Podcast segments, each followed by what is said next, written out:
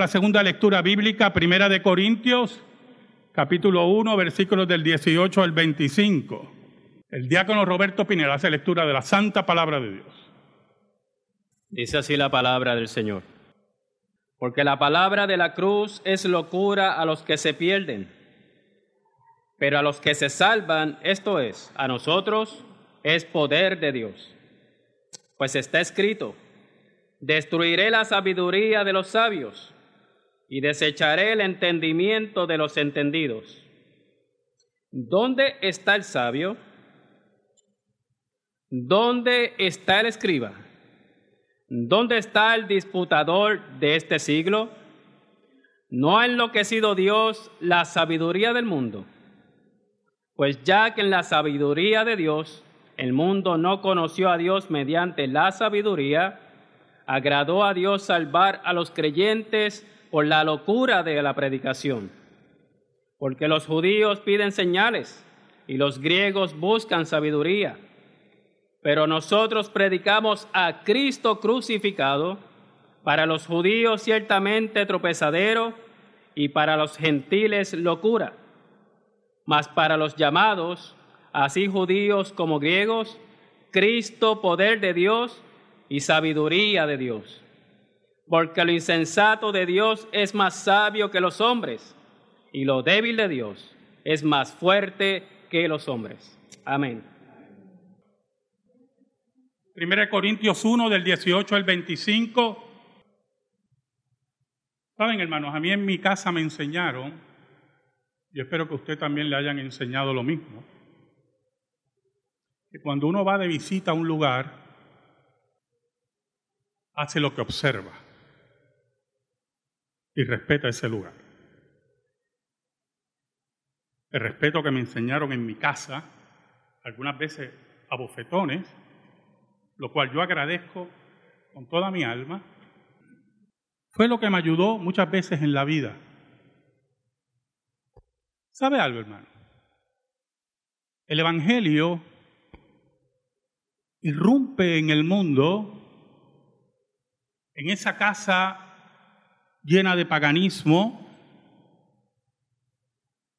llena del legalismo judío,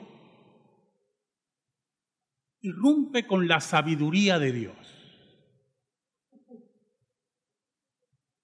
La característica de la sabiduría de Dios, que en este caso la vamos a transformar y la vamos a llamar la teología de Dios.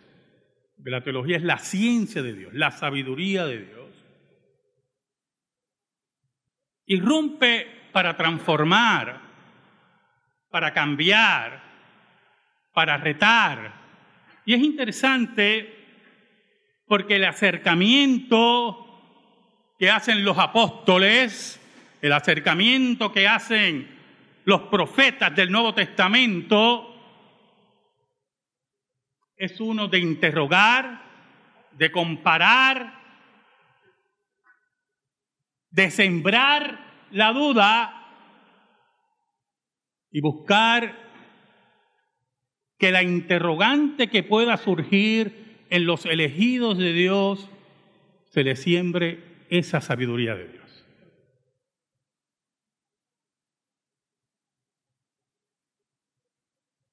Pero había una característica interesante de esa sabiduría, de la teología de Dios.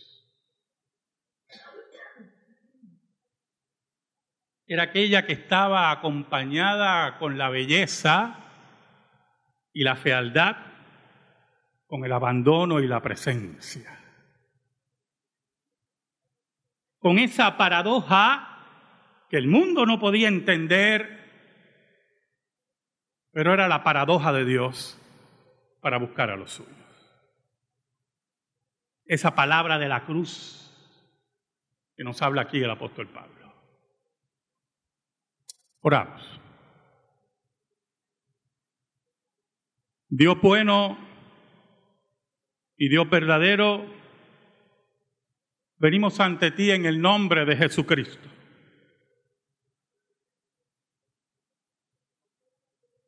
Perdónanos, porque te hemos sido infiel, pero tú permaneces fiel. Escóndenos bajo la sombra de la cruz y que tu nombre sea proclamado. Que llegue al corazón de los tuyos. Que traiga salvación a aquellos que tú has señalado para la misma. Y que la cruz sea patente en la vida de cada creyente en su caminar contigo. Por Cristo Jesús oramos. Amén y amén. El versículo 18 nos dice, porque la palabra de la cruz es locura a los que se pierden, pero a los que se salvan, esto es a nosotros, es poder de Dios. Hablar de la cruz en el siglo primero, hablar de la crucifixión, hablar de eventos que eran de recuerdo terrible en la mentalidad de los pueblos que estaban sometidos a Roma, era un discurso no muy agradable. Y por lo tanto, el inicio de la teología cristiana, esos génesis que mencionamos de la teología cristiana, que es Belén, que es el Gólgota, que es la tumba vacía, traían profundos interrogantes. Y ha traído interrogantes a muchas personas en la historia, a teólogos principalmente en la historia. ¿Sabe? He estado leyendo a un teólogo inglés, Alistair McGrath. Es interesante cómo él dice que él comenzó a seguir a Jesús a los 18 años. Y aún más, para él, en su razonamiento de la fe cristiana, para él el cristianismo ofrecía una explicación de la realidad más completa. De todas las ideas que él trabajó estando ateo en su adolescencia y posteriormente encontrar a Cristo, encuentra en el cristianismo, en el razonamiento del cristianismo, en el raciocinio del cristianismo, la explicación más certera de la realidad del mundo. Sería como llamar, como decía anoche en el programa de radio, esa comunidad de fe que interpreta, que busque, mira la realidad e interpreta esa realidad. Fue tan increíble el encuentro con el cristianismo, con la fe cristiana, que decidió estudiar teología en Oxford y Cambridge. Allí profundizó más en esa fe, en esa teología, que tiene tantos engranajes, que tienen tantos caminos, que motiva preguntas y contestaciones. Por eso el apóstol Pablo comienza esta parte de la escritura hablando de la locura de la cruz los interrogantes que iba a mencionar la locura de la cruz, la palabra de Dios, hoy que estamos celebrando el Día de la Biblia, la palabra de Dios que es única, la palabra de Dios que es revolución al corazón de los elegidos de Dios. Y entonces cita el Antiguo Testamento y nos dice, pues está escrito, destruiré la sabiduría de los sabios y desecharé el entendimiento de los entendidos la palabra de Dios, la teología de la cruz, irrumpe en el mundo de los sabios, en el mundo de las opiniones diversas, en el mundo de diferentes cosmovisiones. Allí en medio de eso viene una palabra que es la cruz, la locura de la cruz, que proclama que un judío de 33 años y medio es el Salvador del mundo, Rey de todo lo creado, y al final de los tiempos juzgará a toda la humanidad porque un día venció la muerte. Por lo tanto, la sabiduría del mundo, como dicen, decían los muchachos en mi tiempo, la sabiduría del mundo se craquea, se confunde, ante el mensaje increíble que significa que el Gólgota es la reconciliación de Dios con el mundo caído. Por eso el apóstol Pablo dice en el versículo 20, ¿dónde está el sabio? ¿Dónde está el escriba? ¿Dónde está el disputador de este siglo? ¿No ha enloquecido Dios la sabiduría del mundo? ¿Dónde están los que quieren discutir? ¿Dónde están los interrogantes de los seres humanos?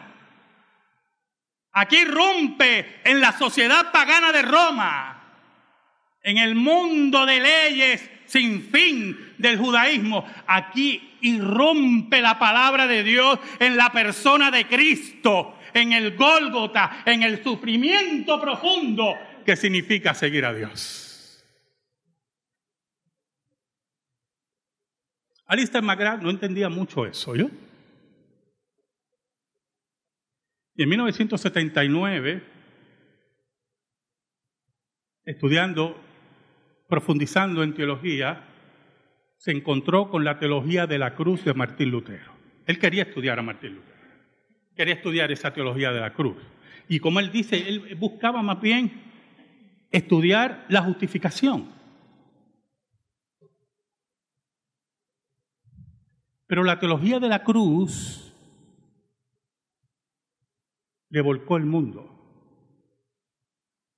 le volcó su mundo intelectual teológico, le volcó la comodidad de sus estudios, esa comodidad que un día Juan Calvino buscaba, que se acerca a Ginebra por una noche y se convirtió en una forma de vida que revolucionó el mundo.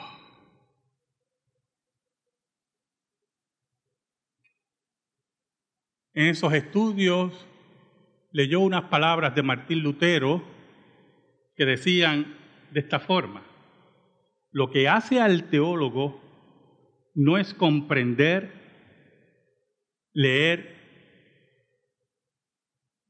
o explicar lo que hace al teólogo es vivir, incluso morir y ser condenado. Entonces, Magrat, que estaba acostumbrado a ser un teólogo de profundos libros, de academia, ¿verdad? Oía a Lutero, leía a Lutero, mejor dicho, que decía la cruz y solo la cruz es nuestra teología, y él mismo dice que no entendía ese concepto de teología.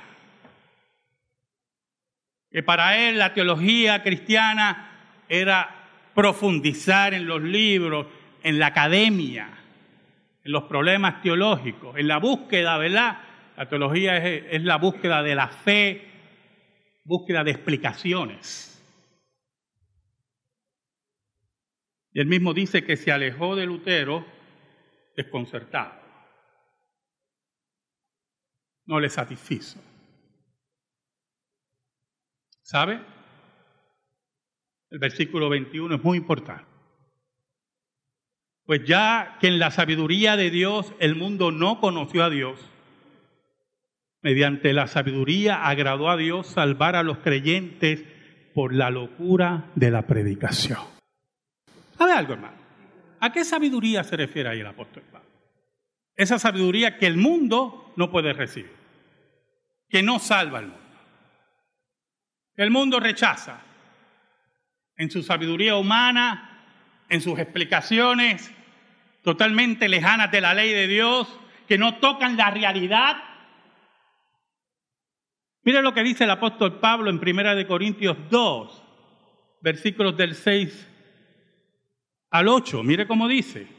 Pablo nos dice, porque esa sabiduría no salva al mundo. La sabiduría de Dios, la teología de Dios, no llega a aquellos que no quieren recibirla, que la rechazan, impenitentes. Pablo dice, sin embargo, hablamos sabiduría entre los que han alcanzado madurez. Y sabiduría no de este siglo. Muy importante, para Pablo habían dos sabidurías. La sabiduría del mundo la que era de este siglo, y la sabiduría de Dios, la teología de Dios. Y dice el apóstol Pablo que no es de este siglo ni de los príncipes de este siglo que perecen, mas hablamos sabiduría de Dios en misterio, la sabiduría oculta la cual Dios predestinó antes de los siglos para nuestra gloria. La que ninguno de los príncipes de este siglo conoció, porque si lo hubieran conocido, nunca habrían crucificado al Señor de gloria. Mire qué cosa tremenda. Por eso Pablo habla de esa sabiduría de Dios que no llega al mundo. Sabiduría que no está predestinada para aquellos que odian a Dios, que rechazan a Dios, que se esconden en la sabiduría falsa del mundo.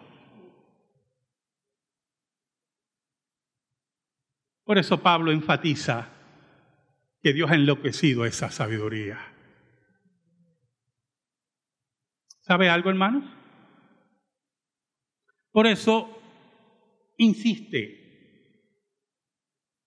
en ese conocimiento de Dios, de esa sabiduría de Dios, de esa teología de Dios, agradó a Dios. Me gusta esa frase en Reina Valera. Le plugo a Dios. Decidió Dios.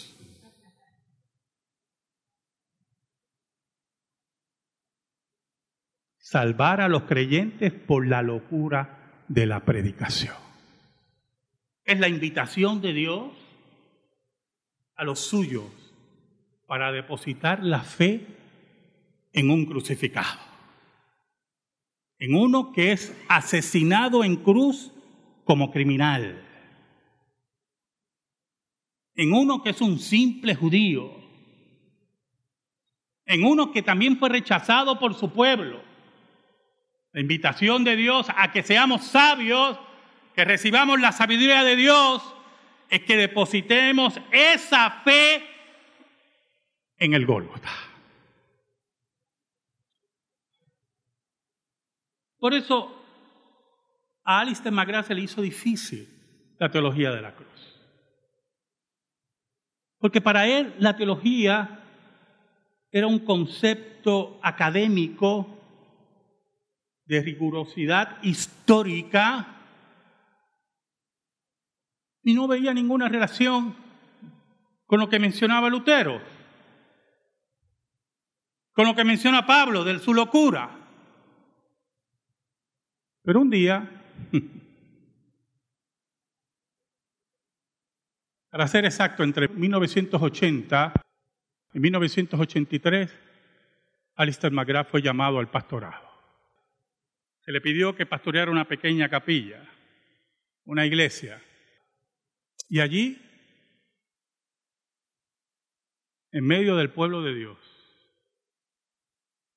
en medio de las alegrías del pueblo de Dios, pero también de las tristezas del pueblo de Dios, de las interrogantes del pueblo de Dios, ¿por qué mi hijo tiene que morir? De las alegrías de ver un nuevo nacimiento, de las tristezas de una enfermedad que no tiene cura. En medio de la alegría de una familia fuerte, pero de la terrible tristeza de un hogar roto. Allí en medio de todo eso, en medio de esa nebulosa, en medio del sol y la oscuridad, entendió lo que es la teología de la cruz. Entendió que Jesús, que estuvo en medio de su pueblo, veía el dolor de su pueblo por la falsa enseñanza del fariseísmo. Como decía Cristo, ovejas sin pastor. Entendió que el camino del Gólgota era el camino para restaurar todas las cosas.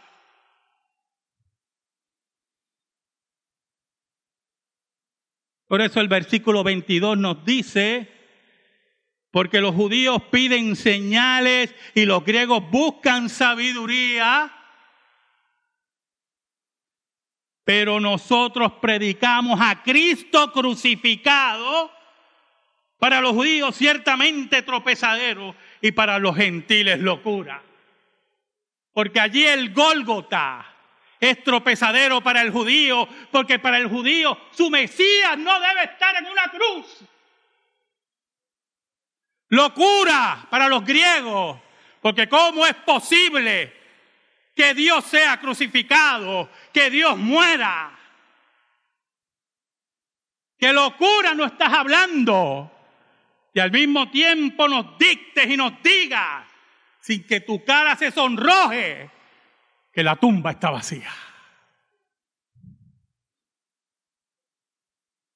Fue entendiendo Alistair McGrath la teología de la cruz.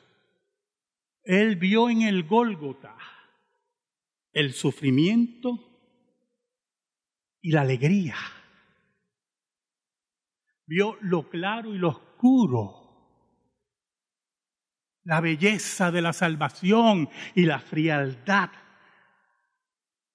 y la fealdad del crimen del ser humano contra su creador. En el Gólgota vio el abandono y la presencia, la confusión y la claridad. Entendió que el caminar de la vida cristiana, el caminar como creyente, es un claro oscuro, una lucha contra la belleza y la fealdad. Y que el camino de la cruz nos marca la victoria del Gólgota en la tumba vacía.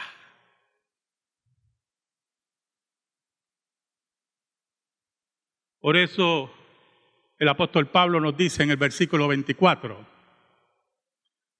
mas para los llamados, así judíos como griegos, Mire cómo dice, para más los llamados, aquellos que reciben la sabiduría de Dios, que al apóstol Pablo más adelante hemos leído esa sabiduría predestinada para aquellos que creen.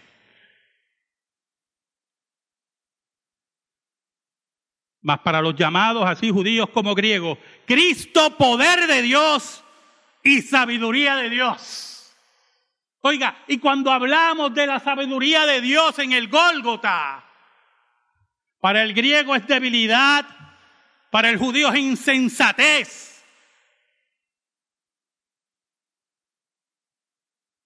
Pero el apóstol Pablo nos dice en el versículo 25, porque lo insensato de Dios es más sabio que los hombres. Y lo débil de Dios es más fuerte que los hombres. ¿Sabe algo, hermano?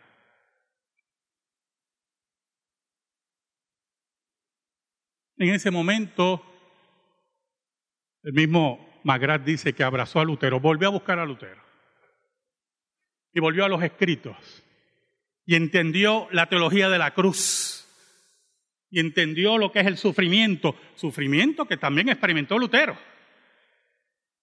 Entendió la lucha continua en la cual no abandonamos el Gólgota, porque allí está nuestra piedra, nuestra roca nuestra firme convicción. Él volvió a buscar a Lutero y decía, ahora entiendo la teología de la cruz.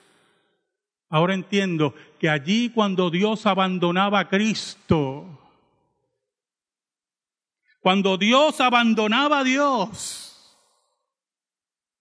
cuando la fealdad del pecado era patente, Allí la sabiduría de Dios se estaba levantando sobre toda la sabiduría del mundo.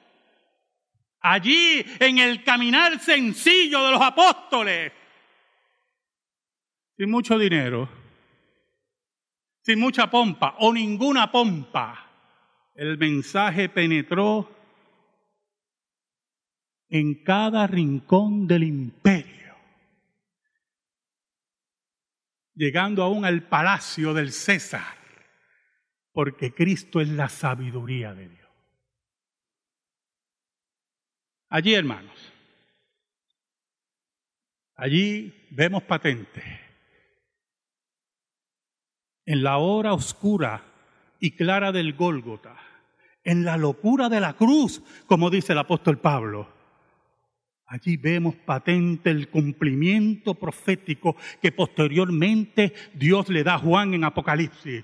Cuando Dios dice y, establece la sentencia, escuchen, escuchen lo que leen esta profecía. Yo hago nuevas todas las cosas.